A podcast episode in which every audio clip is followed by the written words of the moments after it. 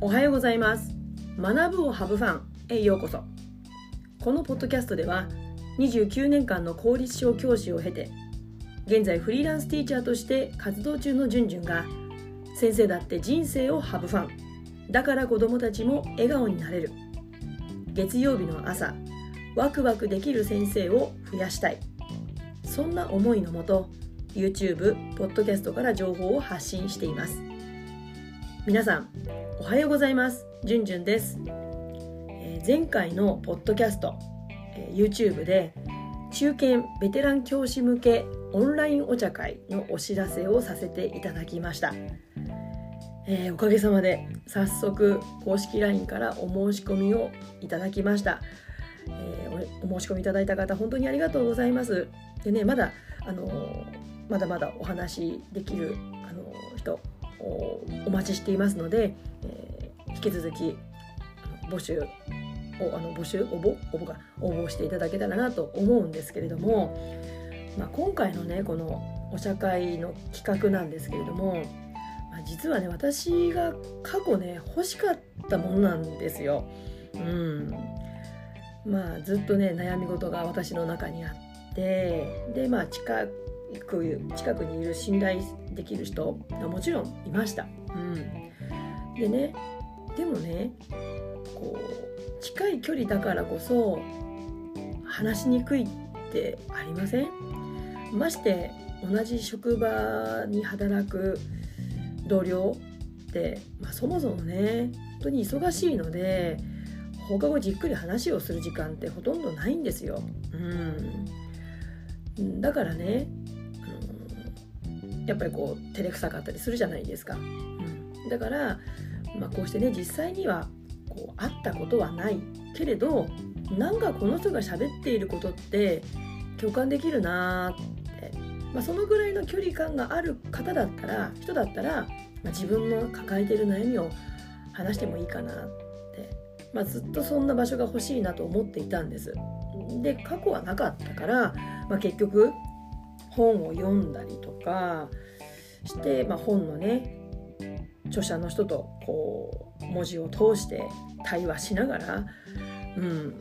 まあ、こう自分自身の気づきを得てきたんですけれども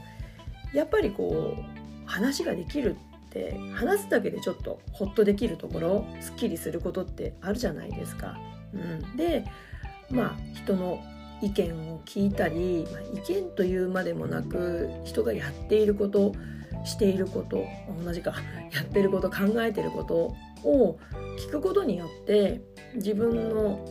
見方をまた増やすこともできたりしますよね。うん、だからそんな場所が欲しいなってずっと思っていたので、まあ、今回の企画を考えてみました。まあ、人からね相談されることが多くなってくる中堅ベテランの先生方の中にはね、まあ、人から相談されるけど実は自分だって悩み抱えてるんだよってことあるじゃないですか私もそうでした。でまあ特にこう自分が悩んでいた働き方とかあとは生き方なんかのこう悩みって、まあ、結構持ってる方多いと思うんですよ。ただねそれなりに経験を積んでくると、まあ、自分の悩みを周囲に、まあ、今更話すまでもないよねって思い込んでしまったり、まあ、それでこう本を読んで自分で処理しているつもりになって、まあ、結局同じ考えを堂々巡りさせているだけってよくあると思うんですね。だから、まあ、そういった方の中に私のここまでの発信内容にまあ、ちょっとでもね共感していただける部分があったとしてで順々とちょっと話してみたいなと興味を持っていただけたら是非お茶会にね申し込んでいただけたらと思っています。うん、私も是非お話を伺いたいなって思ってます。で申し込み方法なんですけれども、えー、プロフィール欄そして概要欄に公式 LINE のリンクがあります。でそちらからご登録友達登録していただいてでお社会参加希望とメッセージを送っていただければ後日詳細をね書いたものを送りますので、えー、ぜひそちらから申し込んでいただけたらと思います。ぜでどうぞよろしくお願いします。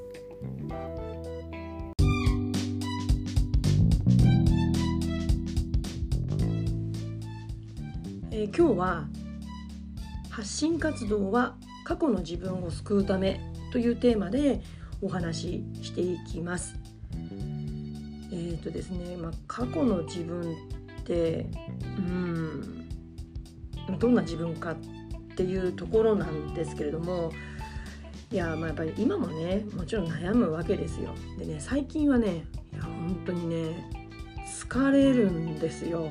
本当に一日どっともう全力をもう尽くしてるという感じなんですけれども まあ面白いんですよ。楽しいんですよ。だけどもどっと疲れが襲ってくる。でねなんでなのかなって、まあ、もちろんね 年齢的にこう疲れが感じやすい年になってくるっていうのはもう否めないんですけれども、まあ、でもねやっぱりまだ50代ですからまだまだいけますよ。うん、で、まあ、なんでなのかなと自分を振り返った時に変えるきっかけ自分を変えるきっかけがやっぱりあったんです。その気がつくきっかけがあったんですそれは今私が4月からかな、うん、あのイエナプラン教育の専門資格を取るための、まあ、オランダのねイエナプラン教育ってのあるんですけども、まあ、その日本で教える資格を取得することができる講座があるんですね。で、まあ、それに今参加していて、まあ、そこでの話を聞いてあっとこう気がついたもちろんね初めて気がついたんじゃなくてもうそれは知っていたし自分も過去実践してきたし成果も感じていた、うん、だけれどもやっぱりこう渦中に入ってしまうと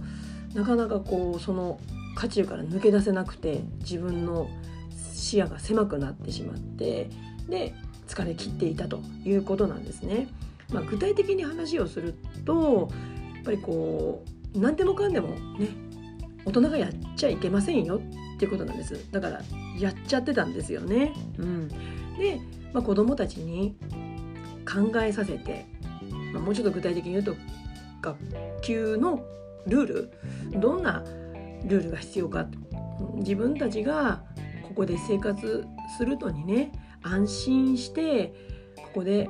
学ぶためにどんなルールが必要なのかって何ができるのかっていうことをちゃんと子どもたちに考えてもらって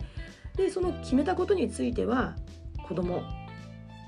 であっても責任をきちんと負わせる。っていうこと、まあ、具体的にじゃあどんな責任を負わせるのかっていう話になっちゃうけどここはねあの話が広がってしまうのでここで終わりにしますけれども、まあ、そういったことを話を聞いた時にあそうだよねって子供たちに考えさせてそして子供たちに責任を負わせることが大事だって分かってたのについつい自分でこう背負い込んでいたってことに気がついてまあ今週先週、うん、は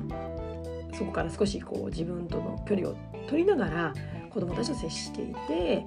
まあねもちろん疲れるんですけれども少しこう精神的に余裕ができたかなって思うんです。だからやっぱりこう、うん、そういった情報ってやっぱりこう自分を成長させていくためには必要なんですよね、うん、だからまあそこから話を持ってくるとやっぱりこう今自分がこうやって発信活動をしているのはね、うん、この発信をどこかで聞いてくださる方の悩みやこうどっとこう自分の中に入り込んでしまっているこう狭くなってる視野をちょっとでも広げるこう役に立てたらいいなって思って発信をしているんですね。でもその悩みって人それぞれだしとなるとこう全ての人の悩みにこう自分が、うん、網羅することはできないので過去自分が抱えていた悩みを救う、うん、過去の自分を救うために、うん、発信しているなっていうところなんですね。で具体的にこの過去の私ってどんな悩みを抱えていたかっていうことを整理してみるとこう3つの時代に分かれるなってことに気がついたんです。で1つ目は新任時代、うん、数年後ぐらいかな承認者になって数年後ぐらいまでの悩みというのは、まあ、とにかくこうノウハウがなかったんですよね。うん、まあ教員養成の大学に進んでいたんですけれどもまあ、教育実習だとかそういったことを通して学んではいた。でも現場で出会う子どもたちってやっぱり全く違うわけですよね。うん、だからその中でこうああ自分は何もできないってことにこう突きつけられるわけですよ。でああ何も言えない、うん、行動できないっていうこと、うん。まあ、その一つにこう子どもたちが話を聞く授業中に教師の話や友達の話を聞くっていうこと一つをとっても何のノウハウもなかった。うん。じゃあどうするかっていうと本を読んだりする中であそうやって言えば子どもたちの集中をこうまとめることができるんだ。例えばおへそをこちらに向けましょうだとか。目をお友達の方に向けましょうっていうことたったこの一つの声かけで、うんまあ、ノウハウ一つゲットですよね。まあ、でもたとえそれができたとしてもまた次の壁があるわけですよね。だんだん子どもたちは集中が切れてしまうじゃあ次にどういうふうにしておくのか。うん、まあ結局はいくらノウハウを学んだところでやっぱりなぜ話を聞くのか話を聞くとがその聞き手にとってどれだけ大事なことなのかまたはその集団を自分たちがそれこそ安心の学びの場を作るためにどんなことが必要なのかっていうところこういった哲学をきちんと自分で教師である自分が持っていないといくら外側から固めたとしてももう頭打ちになっちゃうよっていうことがだんだん分かっていくんですけれども、まあ、当時の自分はノウハウさえもなかった。だからノウハウを学ぶ、まあ、そんな悩みを持っていました。で次に2つ目は、まあ、大体こう6年目から10年目前後ぐらいかなこう、まあ、中堅に差し掛かるぐらいの時でした。まあ、当時はまあねもう一発の教員になったつもりでいたんですよね謙虚であれと思っていたけどもやっぱりねそこまでの成功体験だとかもちろん失敗はいっぱいしてるんだけれどもあこういうふうにやればいいんだなんてことが自分で分かりつつあったのでこう一発の教師になったつもりでいたんですよね。授業もそこそこできる学級経営もまあまあできる。うん、でもやっぱり自分の考えというのがこう持ち始めているので同時に子どもたちとぶつかることがだんだん増えていくんですよね。まあ、特に高学年を持っているとそういうことをこうリアルに感じることが多かったです、まあ、そういった悩みを持っていました。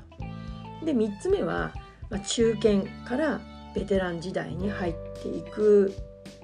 年数ですね、うんまあ、この時代はやっぱりこう学級担任だけじゃなくってこう学校全体のを動かしていくような役が増えていくわけですよ担う役が増えていく。まあ、そうすると時間をそちらに取られてしまうので自分が本来やりたいと思っている、まあ、学級経営だとか授業だとかっていうところになかなか時間を投入できなくなって、まあ、そのジレンマこう間に挟まれるわけですよね。うん、でまあスキルも増えてるし広がってはいるんだけれどもなんかやっぱりこう自分の中に不安感がこうあって、まあ、これが永遠に続くのかなんてことを思った時がありました、うん、はっきりと覚えてます。で、まあ、同時にこう疲労感がなかなか抜けなくって体調も悪くってっていう時期からやっぱりこう自分のこうメンタルが落ち込んでいく、うん、振り返ってみるとあれがやっぱりこう自覚症状だったのかなって思うんですよね。うん、だからあの時に初期の段階で自分で何かしらねこう病院に行くだとかっていうことを誰かにこうきちんと相談するってことをしていたらもうその後の長い期間かかってメンタルが落ち込んだり上がったりっていうことを繰り返さずに済んだのかななんて思うんですけどまあこれはもう後のことなのでね後から振り返って思うことなんで何とも言えないんですけれども、まあ、そういったことがありました。だから常にこう自分にないものに目を向けてしまってうんこうあらねばならないっていう自分の思考癖にこう苛まれていた時代だったと思います。うんまあ、こういった過去の自分に向けて、うん、それを少しでも和らげるための情報を私は発信していきたい。うん、だから過去の自分と同じような悩みを持たれている方の少しでも役に立てたら、うん、変わるきっかけになれたらいいなそんな思いで、えー、日々情報を発信しているところです。うん、まあねこう教師という仕事を選択するか否かっていうのは本当に人それぞれなので絶対的な正解があるわけじゃないんですよね。でもやっぱりどちらを選択するにしてもやっぱりこう自分自身を知るっていうことはどんな仕事を選択しても必要だと思うんです。でも教員っていう仕事って本当に忙しさにかまけて自分に目を向けるっていうことがなかなか時間が取れないんですよね。うん、だからこそ私は時間を確保してそういった自己を探求する自問自答をするっていうことそして行動していくっていうこの繰り返しサイクルがやっぱり自分を成長させていくきっかけになるんじゃないかなと思っています。うんだからそのきっかけって別にね過去の私のように本を読んだりとかあとは勉強会に参加するとかそして今はねこうやって YouTube だとかポッドキャストで情報発信する人とても多いので、まあ、そういったことを聞きながら見ながら自分を変えていくきっかけになれたらなその一つが私の情報発信になれたらいいなと思って、えー、こうやって日々情報発信しているところです。はい、えー、今日はね、うん、なんで自分がね発信活動をするのかっていう、まあ、その答えは、えー、発信活動は自分の過去の自分を救うためということについてお話をさせていただきました。えこの音声コンテンツは月水金曜日の週3回ポッドキャスト「学ぶをハブファン」YouTube チャンネル「えー、じゅんじゅんブログ」で配信しています。